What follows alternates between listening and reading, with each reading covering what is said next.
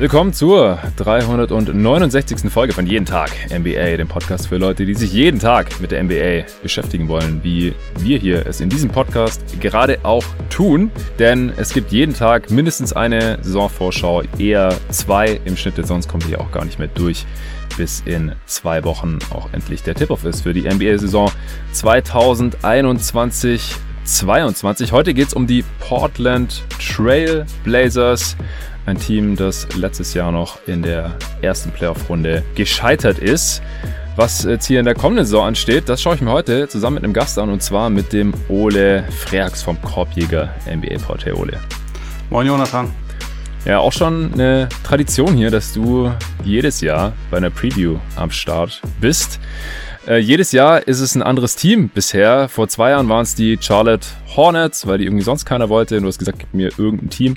Äh, letztes Jahr, da haben wir ja so Cluster-Previews aufgenommen. Da haben wir über die Jazz, Rockets und Warriors. Warriors, ja. Genau, zusammen gesprochen. Auch drei Teams, bei denen es dann in verschiedenste Richtungen ging. Und äh, heute hast du dich für die Portland Trailblazers entschieden. Äh, wie kam es? Wieso hattest du Bock auf Portland? Ja, du hast mir eine, eine, Auswahl von ein paar Teams genannt. Ich wollte nicht über die Rockets reden. Ich kenne die schon. Äh, es ist äh, irgendwie, wenn man wenn man nicht zu viel Research gemacht hat, was die Rookies angeht und es dann um ein Team geht, ja. was eigentlich fast nur aus Rookies besteht, ist irgendwie blöd. Deswegen dachte ich, bei den Blazers, da kann man auch nach zwei Monaten Elternzeit noch ganz gut drüber reden. Da hat sich äh, vom Kader her, von den Grundfesten nicht so krass viel getan, dass das eigentlich ganz gut geht. Ja, das stimmt. Der Kern dieses Teams ist eigentlich gleich geblieben. Es gibt einen neuen Head Coach, Chauncey Billups, äh, ein bekanntes Gesicht für den äh, geneigten, schon etwas älteren NBA-Fan, ist mit den Detroit Pistons ja 2004 Champ geworden. Da bin ich gerade so richtig tief in die NBA eingetaucht. Ansonsten, ja, äh, Starting Five sprechen wir gleich drüber, aber da hat sich jetzt nicht so viel getan. Die Spieler kennt man schon alle in Portland. Auf der Bank gibt's ein paar neue Gesichter. Der Kader wurde jetzt ein bisschen anders ausgerichtet. Man hat sich Cody Zeller als Backup reingeholt,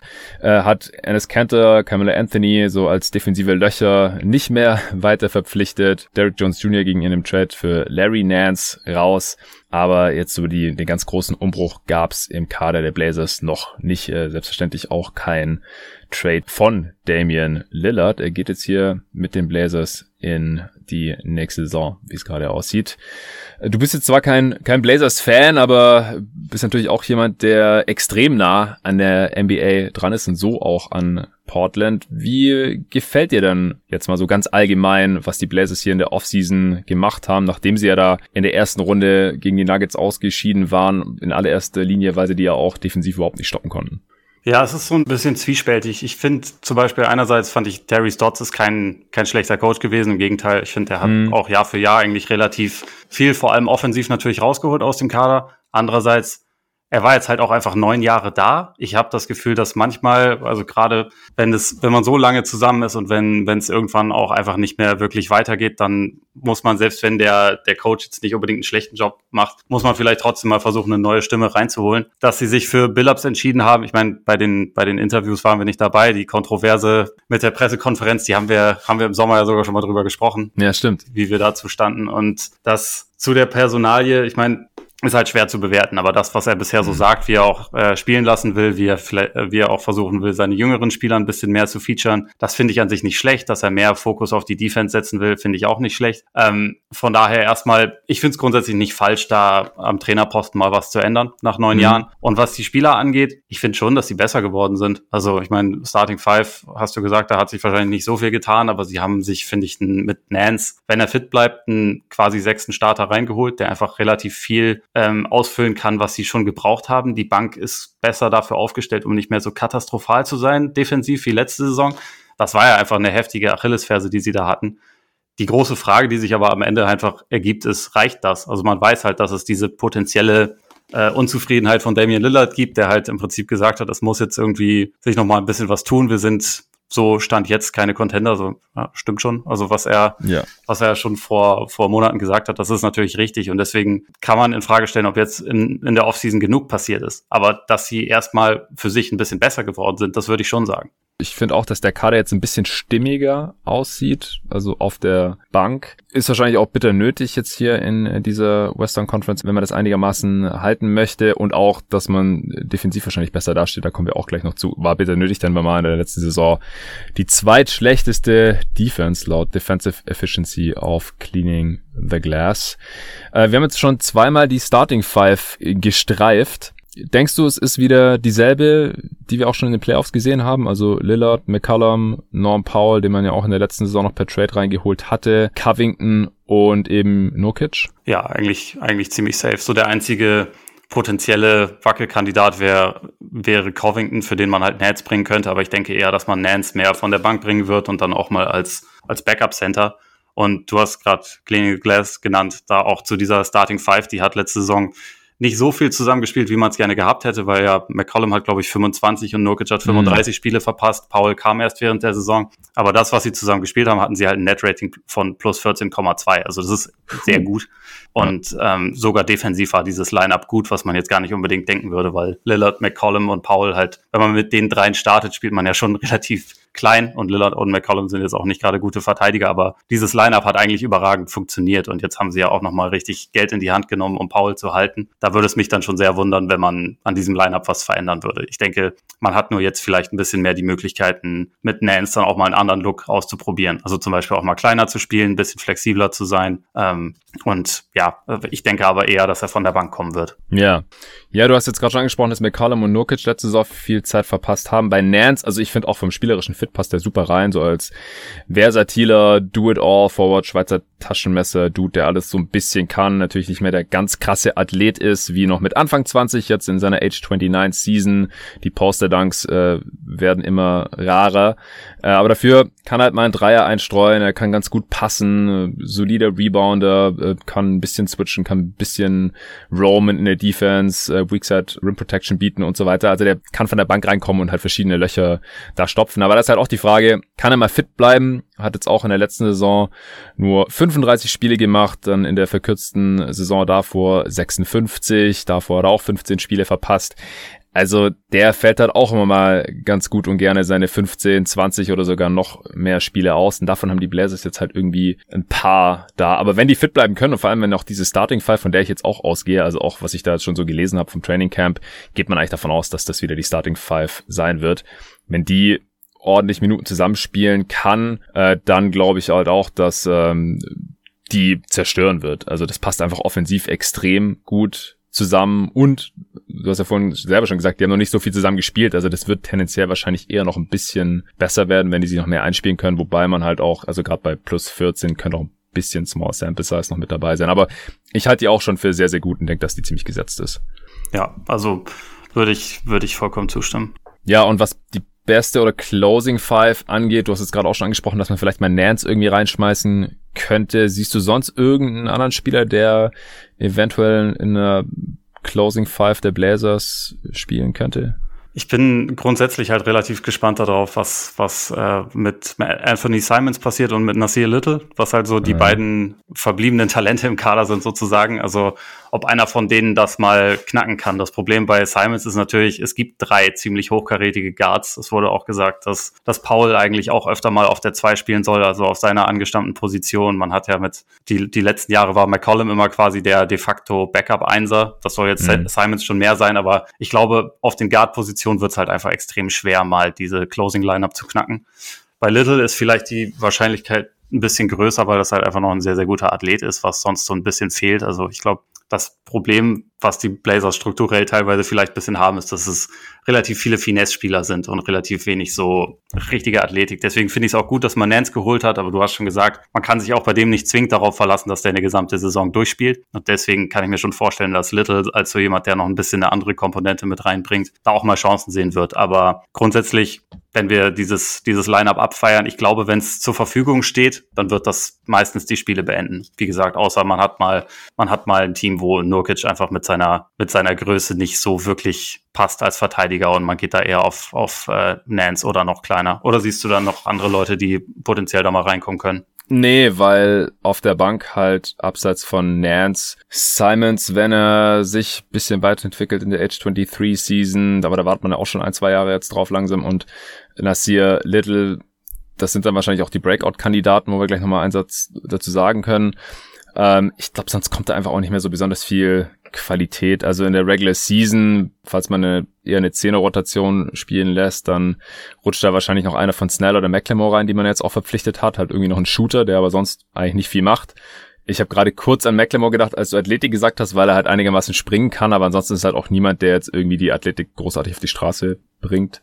Ja. Greg Brown ist äh, der Second Round Pick, ist noch ein ziemlich athletischer Dude, aber halt auch roh ohne Ende. Also ich glaube nicht, dass er besonders viele Minuten spielen wird in einem Win Now Team.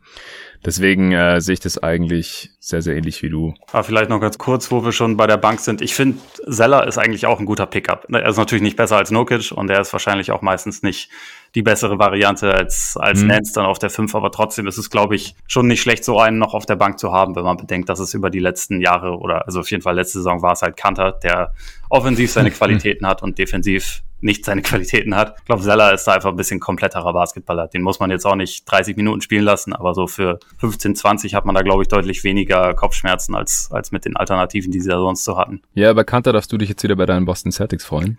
Gottlob. da habe ich mich schon mit äh, David zumindest in einem Nebensatz kurz drüber ausgelassen, als wir über seine Celtics gesprochen haben in der vorletzten Preview. Cody Zeller, ich finde auch, dass der deutlich besser in so eine Backup-Rolle reinpasst, weil die letzten Jahre, wenn man sich auf ihn als Starter verlassen musste, da kam halt immer früher oder später der Zeitpunkt, wo man enttäuscht wurde, weil er mal wieder verletzt war. Es hat also wie gesagt, unterm Strich sind mir das so ein, zwei zu viele von diesen relativ oft verletzten Dudes, die halt ja. immer mal so 15, 20, 25 Spiele ausfallen und da muss man halt echt beten, dass nicht drei von denen gleichzeitig fehlen. Äh, wenn das nicht der Fall ist, cool, äh, solides Team, passt alles irgendwie zusammen, äh, ist tief genug, aber wenn dann halt doch mal ein paar von denen länger fehlen sollten gleichzeitig in der Regular Season, geht's vielleicht noch irgendwie, haben die Blazers ja die letzten Jahre auch mehr hinbekommen, wenn Lillard mal ausgefallen ist, wenn McCollum mal ausgefallen ist sogar, aber in Playoffs ähm, hat man dann, glaube ich, direkt wieder ein Problemchen. Aber ich denke auch so, für die Regular Season ist es ganz gut. Jetzt ähm, Breakout-Kandidaten, wie gesagt, also Simons kann man hoffen, der soll jetzt auch mehr Creation-Aufgaben übertragen bekommen. Dann muss man Lillard und McCollum vielleicht nicht mehr so hart gegeneinander staggern.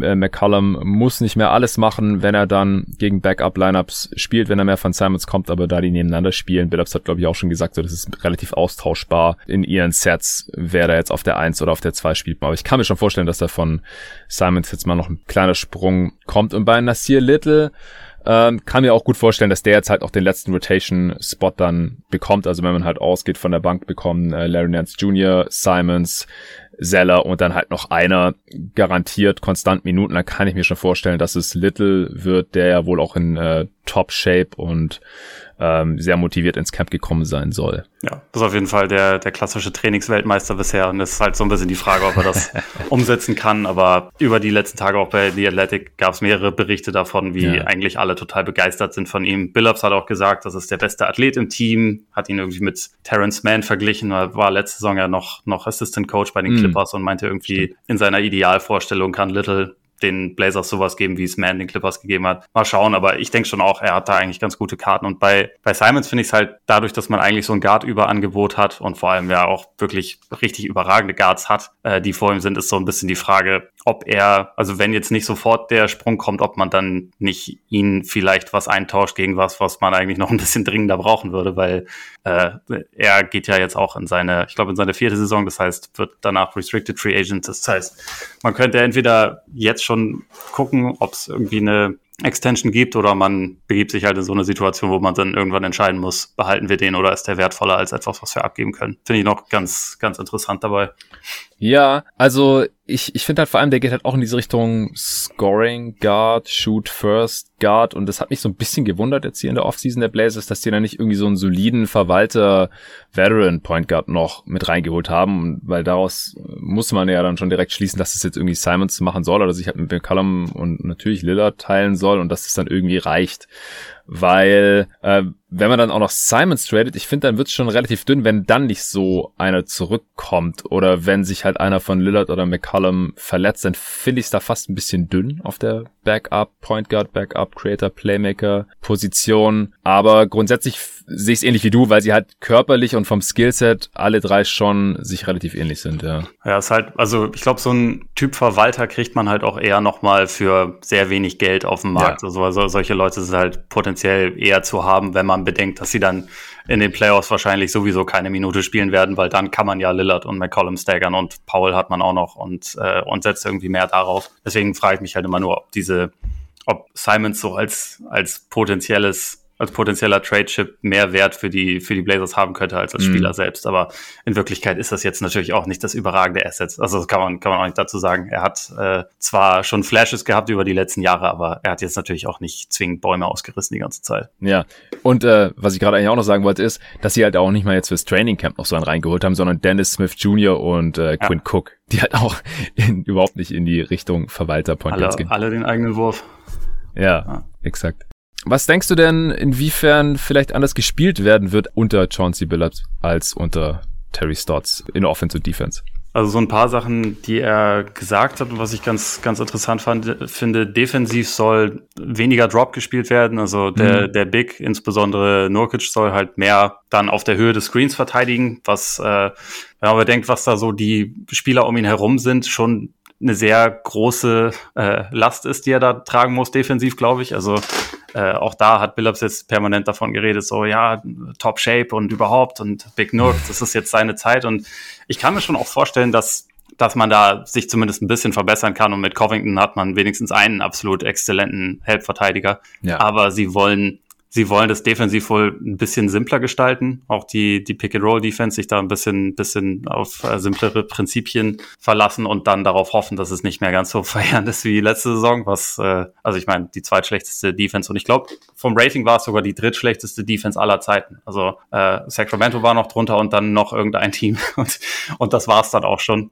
Das heißt, ja. äh, da kann man schon darauf hoffen, dass es ein bisschen schneller wird äh, ein bisschen besser wird, meine ich. Und offensiv war das, was ich jetzt gelesen habe, dass die Hoffnung eigentlich ist, dass ähm, man auch mehr in Transition spielen möchte und mehr den Ball halt auch mal advancen, weil Billups irgendwie fand, dass, dass Dame und äh, McCollum häufiger so ein bisschen methodisch offensiv agieren, was ich jetzt nicht unbedingt fand, aber also dass es halt äh, manchmal auch die Möglichkeit gibt, schnelleren Advanced Pass zu spielen und halt zum Beispiel darauf zu hoffen, dass, dass jemand wie Nance schon schon nach vorne gerannt ist oder jemand von, von, den, von den jungen Leuten und dass man da halt einfach so ein bisschen mehr Variation reinkriegen kann. Wobei ich dazu sagen muss, wo wir jetzt auf die Defense ausführlich gekackt haben. Die Offense war auch die zweitbeste der Liga laut Cleaning the Glass. Ne? Also da wurde schon auch jo. ein bisschen was richtig gemacht und deswegen glaube ich auch da nicht, vor allem solange man mit Dame so einen absoluten Gott im Pick and Roll hat, muss man da jetzt auch nicht alles äh, auf den Kopf stellen natürlich. Aber das ist so eine so eine Änderung, die glaube ich, die glaube ich kommen soll.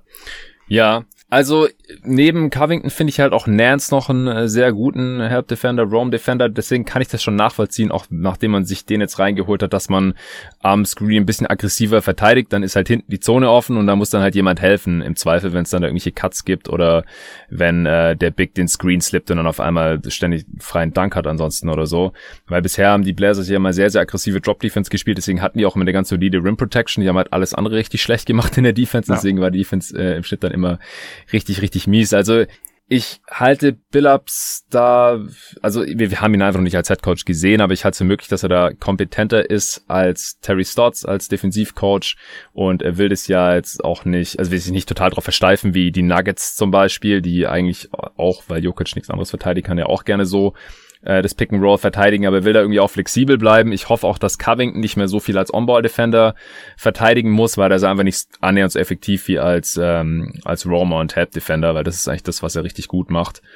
Und das kann ich mir bei so einem Scheme halt schon sehr, sehr gut vorstellen. Und die Offense, gut, die ähm, wird halt in erster Linie von, von Lillard und dann halt auch von McCollum und von dem ganzen Shooting getragen. Ich denke, die wird wieder sehr, sehr gut werden. Sie war halt ein absolutes One-Way-Team in der letzten Saison und ich denke, dass die Veränderungen im Kader und jetzt auch hier im, im Coaching und wenn halt dann auch die besseren Spieler fitter sind, dass es dann nicht mehr so extrem wird. Also die Offense muss jetzt gar nicht schlechter werden mit den neuen Spielern und die Defense, denke ich mal, die äh, kann fast nur besser werden. Ich habe jetzt gerade mal nebenher geschaut bei Clean the Glass, es müsste schon die zweitschlechteste Defense All-Time gewesen sein weil ja gerade das Offensivrating auch immer weiter steigt und deswegen sind die schlechtesten Defenses der gerade abgelaufenen Saison normalerweise auch die schlechtesten All-Time.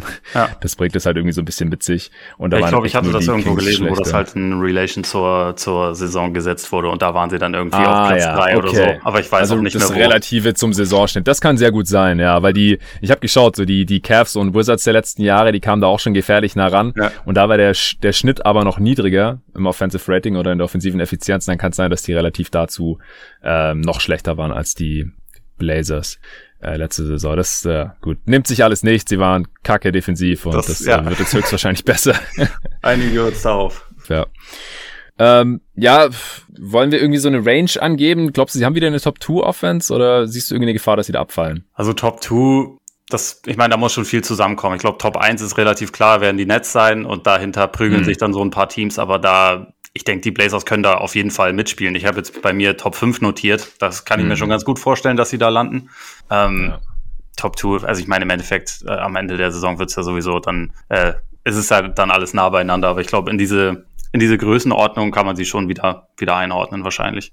Ja, also die letzten drei Jahre hatten sie immer eine Top 3 Offense, wenn ich es gerade richtig im Kopf habe.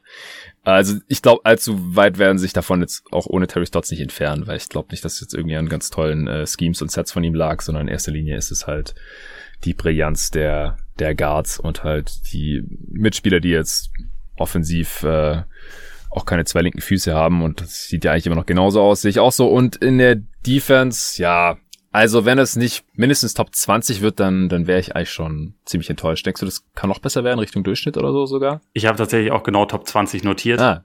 ähm, aber ja, also wenn, ich meine, wenn es jetzt, das ist halt wieder das große Wenn, ne? wenn Nurkic eine ganze Saison fit bleibt, oder sagen wir, wenn, wenn Nurkic 70 Spiele macht, dann halte ich das schon für möglich, dass man auch bei, bei Platz 15 oder so landet, weil ich glaube, dieses, diesen absurden Einbruch wie letzte Saison, sobald die Starter rausgingen und Kanter und Mello reinkamen, das wird man jetzt einfach nicht mehr haben. Dafür ja. ist mehr Kompetenz vorhanden. Und die Starting Five oder beziehungsweise die meisten Lineups mit Nurkic waren ja gut. Also waren auch defensiv in Ordnung. Und äh, wenn man ihn zur Verfügung hat, dann, dann ist auch Top 15 absolut möglich. Dann ist vielleicht sogar ein ganz bisschen mehr möglich. Aber ich will mich da jetzt auch nicht zu weit aus dem Fenster lernen, weil er halt einfach nicht so nicht so äh, solide gebaut ist, leider anscheinend. Deswegen habe ich mhm. Top 20 aufgeschrieben mit der Hoffnung, dass es vielleicht sogar noch ein kleines bisschen besser geht. Ja, ja, da kommen wir jetzt eigentlich schon so bei diesen ganzen What-If-Szenarien zum äh, Best oder Worst Case. Also was muss passieren, äh, mit die Blazers äh, im, im Best Case landen und wo würdest du den dann in Siegen gerechnet oder auch in der Platzierung in der Conference so sehen? Ich hätte es jetzt äh, mehr auf die also Gesamtsaison und damit auch die Playoffs bezogen, was ich für sie als Best Case habe. Aber so, ich okay. glaube, spontan so für Regular Season ist, glaube ich, es ist jetzt nicht ausgeschlossen, dass sie, dass sie Heimvorteil in der ersten Runde bekommen. Also ich würde nicht unbedingt davon ausgehen, dass sie es tun, aber es ist, glaube ich, bei guter Gesundheit schon möglich. Also allein schon, weil sie halt einfach diese, diese Offense haben und weil, weil Dame auch jemand ist, der sich über die Saison relativ wenig Pausen nimmt oder beziehungsweise oft gar keine. Also letzte Saison äh, ist ihm das dann irgendwann, glaube ich, auch so ein bisschen zum Verhängnis geworden, weil er halt das Team über Wochen ohne Nurkic und McCollum komplett getragen hat und dann, und dann irgendwann auch ein bisschen K.O. war. Aber der ist normalerweise schon jemand, wo man sich darauf verlassen kann, dass der halt relativ viel gibt und dann hat man in den meisten Spielen einfach eine Chance. Deswegen, ja, ich glaube, also Win Total ist vielleicht der Best Case irgendwie bei 50, 52 irgendwie in der Range und was aber ähm, dann Playoffs angeht, bin ich der Meinung, ihren Best Case hatten wir schon, und zwar 2019, als sie Conference Finals erreicht haben und dort gesweept mhm. wurden, weil ich glaube, dieses Team ist nicht gut und tief und balanciert genug, um irgendwie wirklich um die Meisterschaft mitzuspielen, aber mit ganz viel äh, Glück und mit irgendwelchen Umständen ist es auch nicht komplett ausgeschlossen, dass man mal zwei Playoff-Runden gewinnt. Ja, das, das sehe ich sehr ähnlich, was die Playoffs angeht. Also da braucht man normalerweise noch einen zweitbesten Spieler. Also Lillards auch Playoff-Heldentaten, jetzt gerade der äh, letzten Playoffs, seine ersten Runde gegen Nuggets war wieder absolut crazy, was er da abgerissen hat. Ja. In allen Ehren, aber der zweitbeste Spieler muss halt mehr bringen als CJ McCollum und wer das ansonsten jetzt sein soll, weiß ich nicht. Möchtest du jetzt über Ben Simmons sprechen? äh, ich weiß nicht, ob der, die da so viel weiterbringen würde in den Playoffs. Ich auch nicht. Lass es nicht mehr über Ben Simmons sprechen, nie wieder. ich muss sowieso wahrscheinlich wieder spätestens in der Sixers Preview. Freue mich schon drauf. Ähm, Deswegen denke ich auch, also sie sind kein echter Contender. Also man kann sie mit viel Wohlwollen im erweiterten Contender-Kreis sehen, die, wenn alles richtig läuft, halt irgendwie nochmal in die Conference Finals kommen können oder so. Und für die Regular Season sehe ich es ähnlich. Also Heimrecht ist irgendwie drin. Jetzt äh, laut meiner ersten, meinem ersten viel zu frühen Power Ranking, das ich da im August schon aufgestellt hatte, da bräuchte man so 53, 54 Siege, um auf Platz 4 zu kommen. Das traue ich ihnen schon zu, wenn sie halt wieder eine absolute Top-Offense haben und dann irgendwie durchschnittlich defensiv sind. Also dann bist du halt auch vom Net-Rating automatisch irgendwie da oben im, im 50er-Bereich. Ja. Äh, das, das sehe ich dann schon auch im Best Case. Aber dazu müssen halt echt alle fit bleiben und Little und Simons müssen vielleicht noch einen kleinen Schritt machen. McCollum muss wieder eher so spielen wie letztes Jahr, bevor er sich verletzt hat. Und Lillard, das hat mich jetzt auch eher positiv gestimmt, dass er gesagt hat, er fühlt sich eigentlich so fit wie schon seit Jahren nicht mehr, auch im, im Training Camp, dass er das sonst immer gemerkt hat nach dem ersten Tag hier mit seinem Abdominal Strain, also seinem gezerrten Bauchmuskel.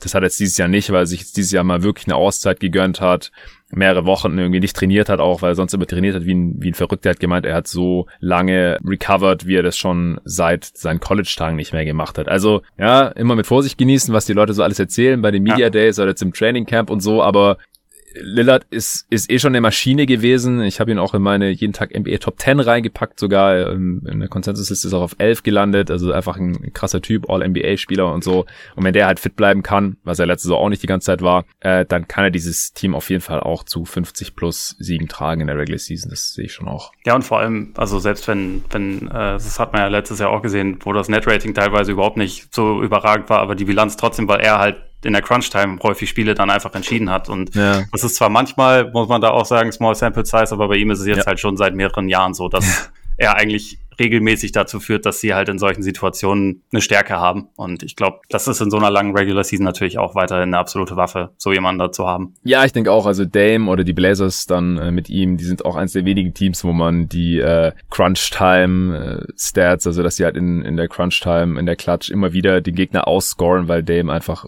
jedes Mal heiß läuft, so ungefähr, wo man davon ausgehen kann, dass es sich von Saison zu Saison auch halten lässt, weil normalerweise ist es halt, wie du gerade schon gesagt hast, eher Small Sample Size und dann sieht man das halt in der nächsten Saison, ist dann irgendwie ein bisschen enttäuschend, so okay, die Saison klappt jetzt nicht so, aber in dem Fall, das ist eine der wenigen Ausnahmen, wo man auch schon fast davon ausgehen muss.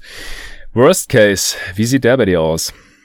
Ja, Dame verletzt sich, Dame fordert einen, fordert einen Trade, weil er dann hm. irgendwie doch keinen Bock mehr hat und denkt, okay, so, so dramatisch hat sich hier nichts verändert. Also ansonsten, ich sehe jetzt mit einem ansatzweise fitten Kader und eigentlich sagen wir mit einer ansatzweise fitten Dame-Saison sehe ich jetzt kein Szenario, in der sie nicht wenigstens das Play-in erreichen und eigentlich auch mehr. Also für mich ist das schon normalerweise als Playoff-Team eine Bank. Ähm, aber das wahrscheinlichste Szenario ist halt trotzdem irgendwie ein Erstrunden aus, würde ich sagen.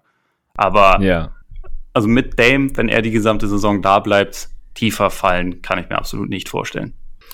Äh, wie viele Siege wären es dann im Worst Case? Bei Best Case, was hast du da gesagt? 52? Ich muss das hier alles notieren für die Ewigkeit. Ja, ja, sagen wir mal 52, können wir auch 53, also ja, irgendwie, irgendwie so, in, irgendwie in der Range. Ähm, ja, ich habe mir 53 aufgeschrieben, dann machst du 52, haben wir beides gecovert. Ja.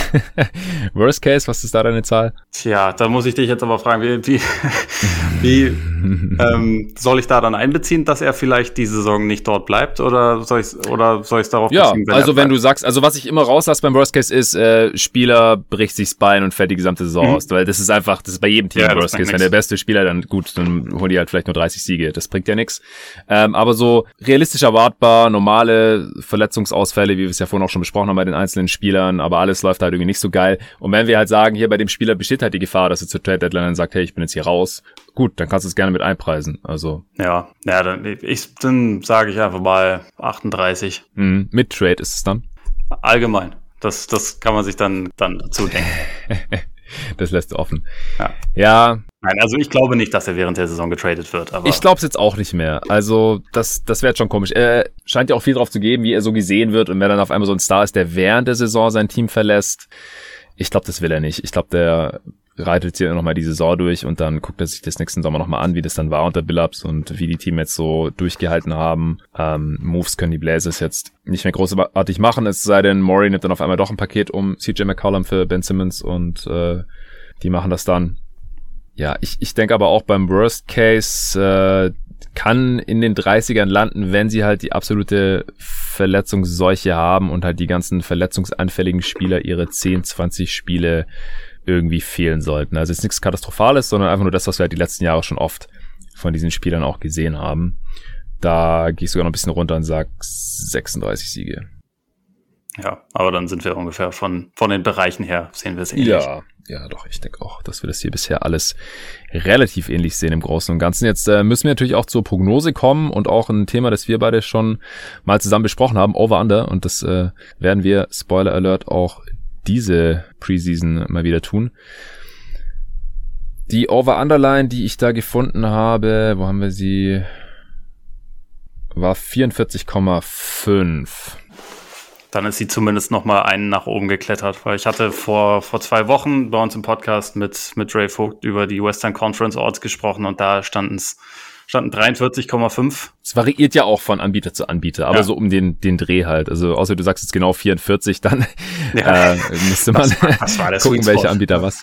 Ja. Nee, also äh, ich finde, dass die, also das habe ich da auch äh, so ausgedrückt, dass die, dass die Line fast schon ein bisschen respektlos gegenüber Dame ist. Und äh, mm. ich bin da schon der Meinung, solange man, solange man den im Team hat, ähm, sollten über 82 Spiele schon mindestens 45 Siege drin sein. Und eigentlich, eigentlich eher mehr. Deswegen bin ich hier auch bei 44,5 noch, noch äh, relativ eindeutig over. Hast du dann auch eine Zahl? Was ist das dann? Relativ eindeutig? Äh, 47 oder sowas? Ja, ich, ich sag mal 48. 48 sogar, okay. Also letztes Jahr hätten sie umgerechnet ähm, mit ihrem Netrating von plus 2,4 47 geholt äh, mit einigen Verletzungen. Aber Covid-Outbreak hatten sie, glaube ich, keinen. Bin ich mir jetzt gerade nicht mehr ganz so sicher, weil ich da muss man auch, auch aufpassen. dass das bei denen kein, kein größeres Thema war. Das waren nur ja. die, die Verletzungen waren halt eine ziemliche Seuche. Mm, mm. Ja, weil halt so irgendwie gefühlt bis auf eine Handvoll Teams hatten halt irgendwie alle Teams irgendwie einen schwereren oder einen leichteren Covid-Outbreak. Und diese fünf, die es nicht hatten, muss man auch mal ein bisschen aufpassen, dass die allein dadurch halt wahrscheinlich schon ein paar Spiele mehr gewonnen haben. Aber ey, ich, ich war beim ersten Power Ranking äh, noch relativ pessimistisch, was die Blazers angeht. Danach haben sie aber erst den Larry Nance Jr. Trade gemacht. Aber ich habe auch gedacht, so gut, das äh, reißt jetzt auch nicht raus. Aber jetzt, wo ich mich auch nochmal auf dieses Team oder diesen Pod hier vorbereitet habe und wo wir jetzt auch nochmal drüber gesprochen haben, eigentlich müsste besser laufen als letzte Regular Season. Und da hatten sie, wie gesagt, ein Netrating von einem 47-Siege-Team. Also müsste ich eigentlich auch mindestens 47 sagen. Äh, vor anderthalb Monaten oder wann es war, da war ich noch bei 41. Aber das, das, das, das ist respektlos. Ja, ja, ich weiß, ich, ich, ich bin ja selber hier so ein Verfechter. Wie gesagt, ich hatte als einer der wenigen Damon Lillard in der, in der Top 10. Ähm, und wie gesagt, der Typ ist heftig. Und wenn er fit bleibt, dann holen die auf jeden Fall mehr als 41. Mit auch diesem Kader jetzt, das passt alles deutlich besser. Sage ich auch 47 jetzt. Die Defense wird besser werden und die Offense wird wahrscheinlich nicht schlechter werden. Das müssen eigentlich mehr Siege werden als als letzte Saison, muss ich eigentlich sogar 48 sagen. Ja, schon krass. Westen ist auch nicht so easy.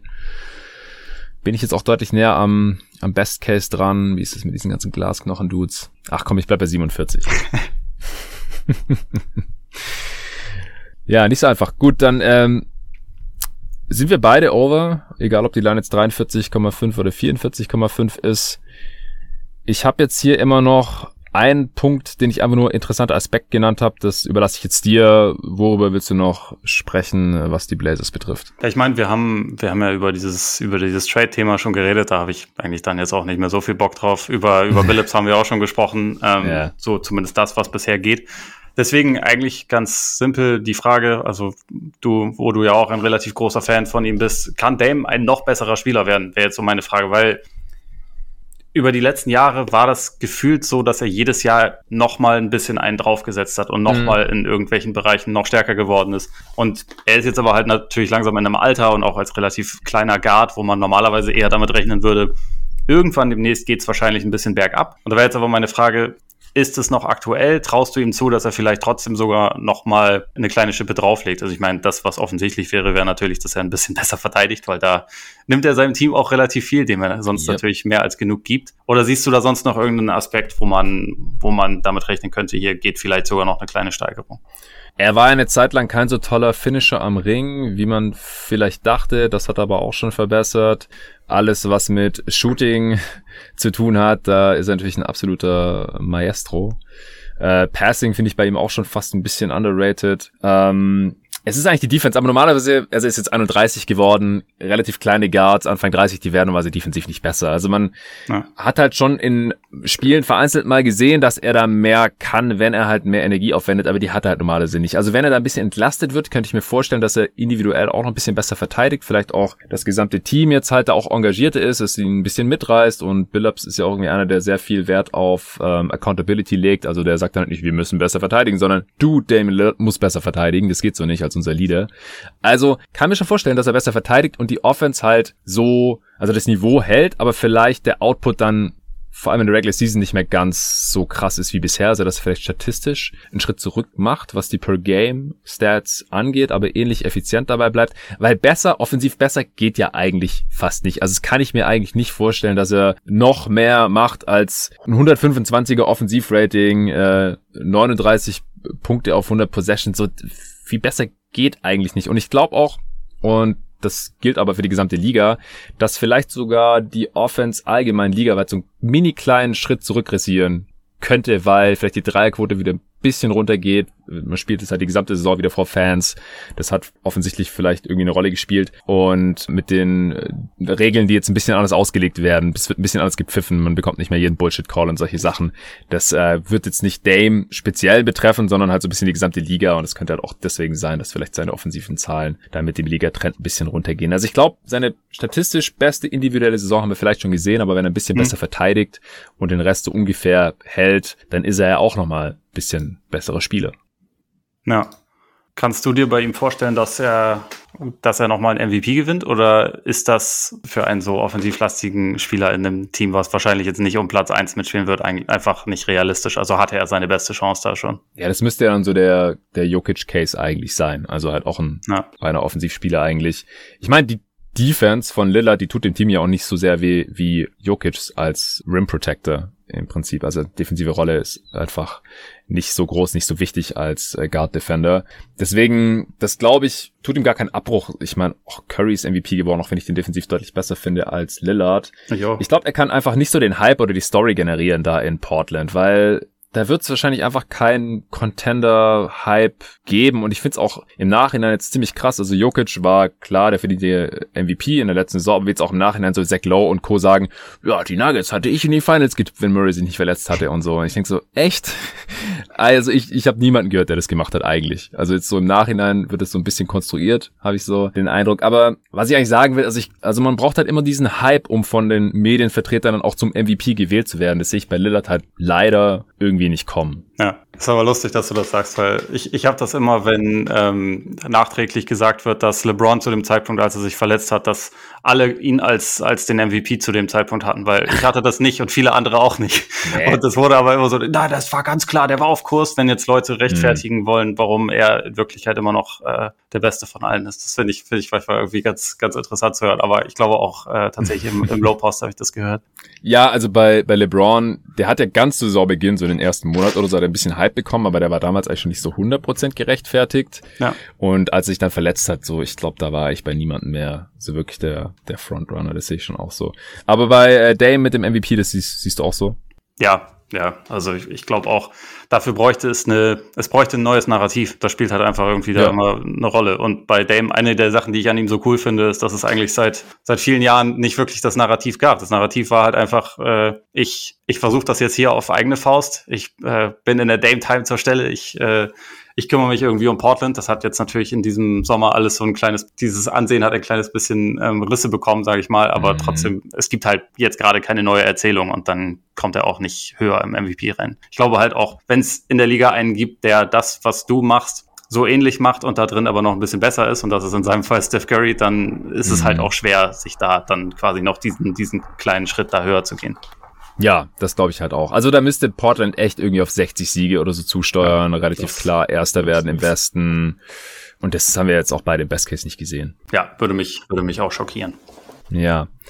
Ähm, wir haben jetzt relativ lang gebraucht auch, weil wir hier und da ein bisschen abgebogen sind, aber vielleicht ganz kurz, bestes Asset, es ist ja einfach Damon Lillard, oder? Also da muss man gar nicht drüber sprechen. Ja, auf jeden Fall. Ja. Zweitbestes vielleicht ist dann McCollum. Oder siehst du das anders? Nee, würde ich auch sagen, McCollum. Und man sieht aber ja auch eigentlich seit zwei, drei Jahren, dass es jetzt auch nicht das Knaller-Asset schlechthin ist. Ne? Also weil er halt einfach auch sehr viel verdient und ja. äh, noch nie All-Star war und so. Und also ich finde trotzdem, dass er ein super Spieler ist und man hat letzte ja. Saison bevor er sich dann verletzt hat, war er, glaube ich, auf Kurs, endlich mal All-Star zu werden, mhm. aber wurde halt nicht. Und im Endeffekt hat man da dann jetzt auch einen äh, kleinen, vor allem scorenden Guard. Aber trotzdem würde ich sagen, dass er im, in dem Kader der Blazers auf jeden Fall das zweitbeste Asset trotzdem ist. Ja, ich denke auch. Also verdient halt mit knapp 31 und dann 33 und im letzten Vertragsjahr fast 36 Millionen wie ein All-Star, aber war es noch nie und hat bisher auch selten auf dem Niveau performt. Er ist halt der Tobias Harris der Guards, wobei ich ihn besser finde als Tobias Harris. Nur ist er halt ja, ja.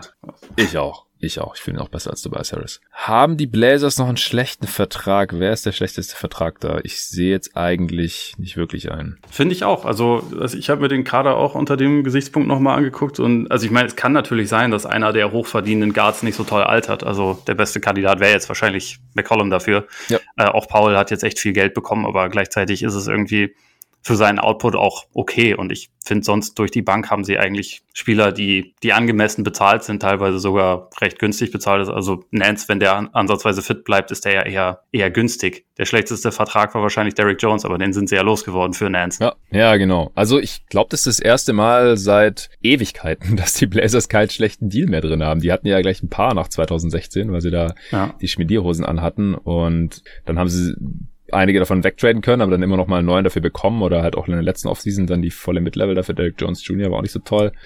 Nee, ich denke auch. Also bei McCollum hängt es jetzt wirklich, glaube ich, echt von der nächsten Saison ab, ob der dann noch als zweitbestes Asset gesehen wird oder als schon eher nicht mehr so toller Vertrag dann für die letzten beiden Jahre. Aber dann sind es halt auch nur noch diese beiden Jahre. Ja. Und bei Lillard, der verdient halt 2024 25, wenn er dann äh, 34 Jahre alt ist, 49 Millionen. Aber gut, der Cap steigt auch weiter an und sein Shooting würde jetzt nicht gerade verlernen. Also das würde dann vielleicht nicht mehr wert sein.